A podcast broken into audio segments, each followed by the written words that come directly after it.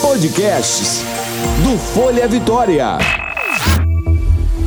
Jovem Pan Especial. Especial. Especial. Coronavírus. Com Patrícia Skauser e Paulo Rogério. Pan News Vitória. Doutora Filomena Alencar já aqui conosco. Bom dia, doutora. Bom dia, Patrícia. Olá, doutora, bom dia. Bom dia, Paulo. Doutora, vou começar com um pedido de ajuda da nossa ouvinte. Ela falou uhum. que as missas estão suspensas, né, por conta da aglomeração, mas uhum. na comunidade dela, todos os domingos, as pessoas podem ir lá para receber a comunhão, que é para receber a hóstia, né? Uhum. Ela pediu orientação porque ela está vendo pessoas que não sabem o que fazer na hora de receber a comunhão por conta da máscara. Se deixa só na orelha e a máscara pode cair, não pode colocar na mão que aí contamina. Se a senhora teria é, alguma dica para essas pessoas? Bem, nesse momento eu, eu acho que comungar com Deus seria melhor. Mas se a pessoa insiste e acha que é muito necessário para ela, a gente tem que primeiro considerar se o padre está fazendo todas as, as considerações em relação à higiene, se vai ser realmente seguro receber aquela hóstia pensando que talvez o padre não esteja seguindo todas as orientações necessárias. Uhum. Então é um risco que você corre. Existe uma possibilidade de você, estando com suas mãos devidamente higienizadas, você pegar com a mão higienizada sobre a, sobre, é, na hóstia, né? E você levantar só um pedacinho da máscara e colocar desde que sua mão esteja devidamente higienizada. A minha preocupação é o inverso é assim, não saber se a hóstia está higienizada adequadamente, porque o cálice ele fica aberto. Então, se houver, você não pode obrigar as pessoas a usarem máscara, embora exista uma determinação do Estado, uma orientação para que as pessoas usem. Mas se pessoas que estejam dentro da igreja, próximas a ela, tossirem, espirrarem, existe a possibilidade de contaminar a mão de quem dá a comunhão. Então, eu acho nesse momento as pessoas, se quiserem, têm que estar com a mão bem higienizada e o ideal, na verdade, é se as pessoas que têm muita necessidade recebessem a hóstia não na igreja, porque na igreja elas têm mais possibilidade de se expor. Então, se for domiciliar, e existir a possibilidade do pastor ir em casa, aí existe mais chance da pessoa não se, comunicar, não se contaminar. Uhum. Eu acho uma temeridade as pessoas irem à igreja para receberem e, e várias pessoas se aglomerarem. Então é uma coisa que eu acho que nesse momento, se puder, vamos dizer que é uma pessoa acamada ou uma pessoa que está precisando muito daquela hóspede, tentar ver se as pessoas da igreja ofertam a possibilidade de você ter a comunhão em casa. Porque aí seria só você, a pessoa teria condição de higienizar adequadamente as mãos e oferecer a comunhão só a você e se retirar da casa. Uhum. Acho nesse momento, quanto menos a gente tiver possibilidade de aglomeração, porque a curva ela está ascendente. Então eu corro o risco de sair. Então, para evitar mais problema, realmente aquelas pessoas que precisam muito psicologicamente daquela comunhão, elas receberem em casa.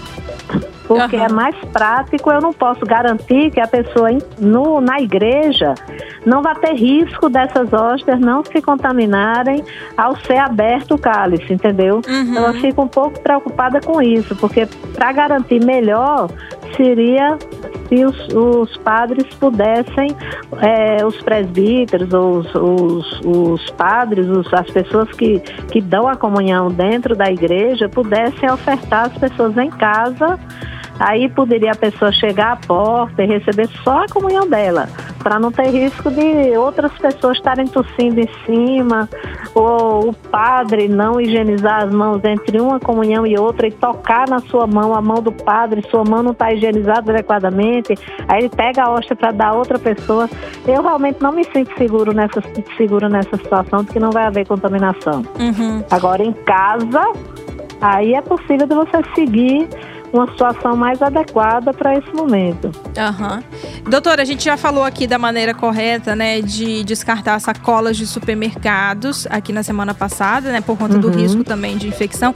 Aí tem uma ouvinte que pergunta se ela precisa jogar essas sacolinhas, né, no lixo seco ou no lixo úmido. Porque tem a questão do lixo seco de ir para reciclagem, né, e poder estar contaminado. Se seria o ideal então jogar no lixo úmido que vai ser descartado mesmo de Não, qualquer o forma. O lixo úmido, ele é para você descartar, aí o ideal seria que realmente a pessoa descartasse o lixo da pessoa que está realmente infectada ou pelo menos suspeita da infecção, que ela esteja sintomática, aí ela deveria amarrar a sacolinha do lixo dela, colocar dentro de outra sacola e não misturar com descartáveis. Uhum. Essas sacolas que vêm do supermercado, como qualquer outra embalagem que seja descartável, se ela tá, por exemplo, eu tô com caixa de leite, caixa de, de é, litro de guaraná, litro de suco, não tem como eu misturar isso no lixo úmido, que vai piorar a situação. Então, assim, agora aquilo que foi usado pela pessoa infectada, sabidamente infectada, não deve ir para reciclagem. Aí você junta todo o lixo numa sacola só, amarra a sacola, a pessoa que for recolher põe uma, nas mãos as sacolinhas, se não tiver luva, colocam dentro de outra sacola e amarram o máximo possível para que isso não seja rasgado de uma forma muito fácil no caminhão de lixo. Porque, infelizmente, ainda não existe dentro do, desse, desse, desse sistema de coleta de lixo a ideia de você ter uma terceira separação, que é a separação para as questões relacionadas à eliminação de secreções. Quando é lixo hospitalar, a coleta é separada. O lixo domiciliar não existe, mas você pode, dentro daquela situação em que a pessoa infectada usou alguma coisa e vai ser descartado, isso não vai para reciclagem. Agora, aquilo que você traz de saquinho do supermercado, ou litro de, de refrigerante, ou alguma embalagem que possa ir, vai, mas vai sabendo que o único contato que esteve foi da rua, pra, de fora de casa para cá. Uhum. Não tem como você fazer essa separação, porque senão vai deixar de existir reciclagem totalmente.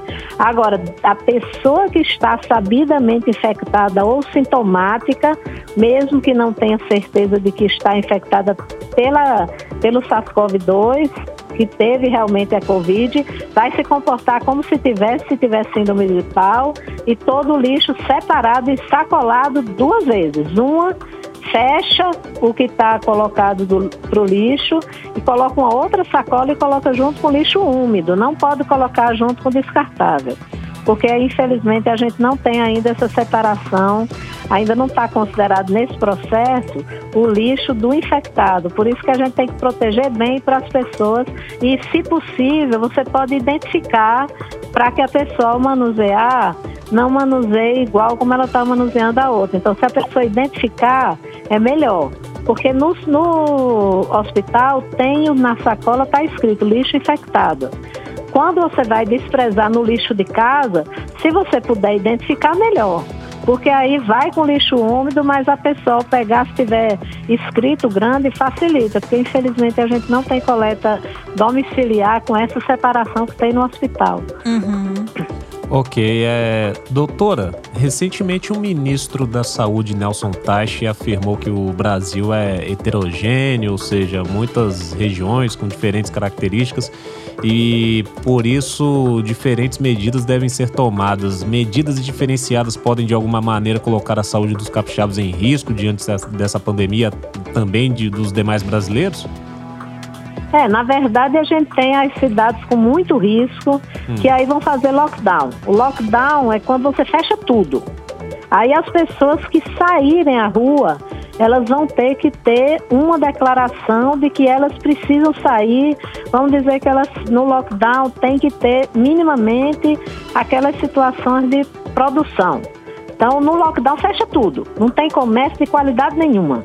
Não tem bar, não tem supermercado, tudo é separado. O supermercado que abrir, ele vai ter que ter toda aquela situação controlada. Mas lockdown, em geral, não tem nada aberto. Aí no lockdown vão ser aquelas pessoas que realmente se ausentarem, elas têm que ter uma declaração no exterior, nos outros países.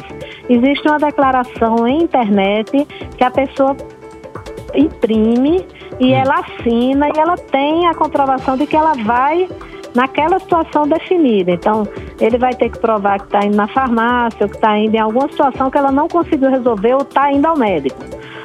Aí, no caso da, das outras situações, é você tentar escalonar horários para determinadas, é, determinadas lojas funcionarem ou determinados departamentos funcionarem para que você tenha menor aglomeração das pessoas nos ônibus, horários diferentes para que não haja possibilidade de superlotação ou aglomeração maior conscientemente daquilo que vai acontecer. Então, o governo às vezes separa horários diferentes, restringe é, locais diferentes.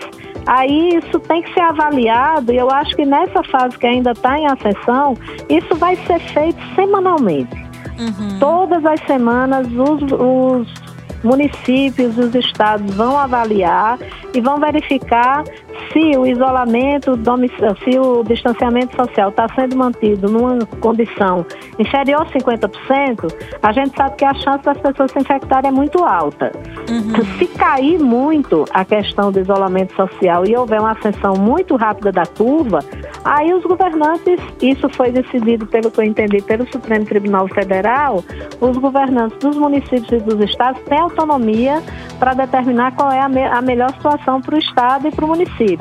Então, é uma, é uma coisa que vai ter que ser acompanhada, porque além da condição ser diferente de um estado para outro, existe a questão não só da condição econômica, mas da, da condição de oferta de equipamentos de saúde. Então, se você tem uma cidade que não tem hospital, você tem uma cidade que a UTI mais próxima está a 200 quilômetros.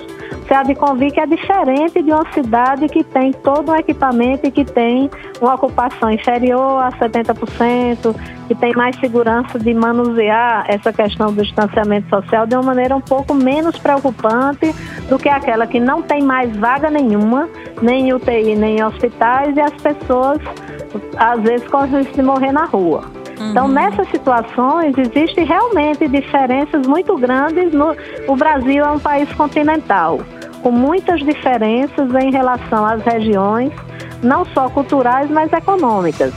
Existe toda uma diferença que tem que ser analisada e ser analisada junto com a curva do que está acontecendo. Porque a gente sabe que além de, de, existir essa curva notificada, existe muita subnotificação. Então tem pessoas que adoecem e não procuram serviço. Pessoas que não, não adoecem, adoecem e quando procuram não conseguem a assistência para chegar no hospital e às vezes morrem. Então, a gente tem que, toda essa equação tem que ser analisada e, dependendo da situação, tem que ser analisada mais, é, num período mais curto, para que você possa modificar as orientações de acordo com a necessidade da curva. Porque tem muita gente que não está acreditando nessa situação, que acha que isso é verdade só para os outros e não está fazendo a sua parte. Aí isso dificulta realmente para os governantes planejarem o que, elas, o que eles precisam oferecer se as pessoas não cooperarem. Então, vamos dizer, ele planejou que eu preciso ter X leitos, mas aí todo mundo sai de casa. Esse X leitos que eu esperava era para uma curva que estava acontecendo. Se eu coloco todo mundo na rua de repente e ninguém respeita o isolamento social, ninguém respeita medida nenhuma, essa curva pode ter uma ascensão mais vertical e tudo aquilo que eu planejei ficar deficitário. Então, é preciso que as pessoas entendam e os governantes, eles não estão fazendo isso politicamente, a maioria, eles estão fazendo sanitariamente. As pessoas têm que pensar na condição de saúde que é ofertada à população dentro da capacidade do sistema, mas dentro da necessidade que deve ser uma obrigação compartilhada da sociedade com os governantes. Eu faço a minha parte e o governante faz a dele. Mas a gente precisa cooperar. Eu tenho medo realmente das pessoas estarem achando que esse problema não existe hum. e que podem, que todo mundo vai se contaminar e por isso eu posso sair, porque a gente pode ter o esgotamento do sistema de saúde mesmo. A gente está vendo isso em Manaus, a gente está vendo isso no Pará, eu recebo várias mensagens de pessoas que estão. Ontem mesmo eu recebi uma mensagem desesperada de uma pessoa que tem parente no Pará e não estava conseguindo a transferência. Tenho colegas que trabalham nos outros estados e está difícil mesmo, porque entra na regulação de leitos e se os leitos estiverem todos ocupados, fica difícil de conseguir leito para essas pessoas. Uhum. Então a gente tem que fazer realmente a nossa consciência trabalhar para ajudar os governantes, porque realmente a situação pode ficar crítica mesmo se a gente não ajudar. É, Infelizmente, a gente... a gente... tem que dizer isso, porque as pessoas parecem que não estão acreditando. E a gente nunca sabe quem vai desenvolver o estado mais grave da doença, né? Exatamente. né? Eu tenho recentemente, ah, no fim de semana, eu recebi a notícia de um amigo que perdeu um casal de amigos, super. Não era um casal idoso, assim, com muita. que não tinha comorbidade assim importante, e faleceram os dois. Quando esse número vira gente com nome, que as pessoas não ouvem, só elas sentem como se aquilo fosse com elas. Mas a pessoa tem que sentir que cada pessoa que morre é importante. Uhum. Então, se a pessoa não se conscientizar disso, ela não ajuda nesse processo. Então, se as pessoas acharem, ah, não, vai acontecer com todo mundo, deixa acontecer logo, ela mesma pode ser uma pessoa que vai precisar de leito e não ter. As pessoas precisam se conscientizar disso. Não é só quem é de grupo de risco que vai morrer. Existe a possibilidade de outras pessoas morrerem também. Depende da exposição, do inóculo, do estado do organismo dela no momento da infecção. Então, eu não posso dar chance ao azar. As pessoas às vezes acreditam tudo, colocam tudo nas mãos de Deus. Mas eu sempre digo que Deus é um guardião muito bom mas ele não precisa ser desafiado toda hora para tentar fazer com corrigir os erros que a gente comete. Então, acho que se a gente comete erros, a gente tem que pensar que a gente pode pagar. Então, apesar de Deus ser supremo, para muita gente ser acima de tudo, como para mim é, mas eu acho que eu não devo estar desafiando Deus o tempo todo e dando trabalho a Deus para resolver o problema que eu crio. É verdade. Eu tem é. que fazer a minha parte. Tem que fazer a nossa parte. É verdade, doutora. Muito obrigada. Obrigada pelas suas explicações de hoje. Bom dia, até amanhã. Bom dia, até amanhã. Até amanhã. Um abraço. Um abraço, Paulo. Jovem Pan. Informação é o melhor remédio contra o coronavírus. 90.5 Pan News Vitória.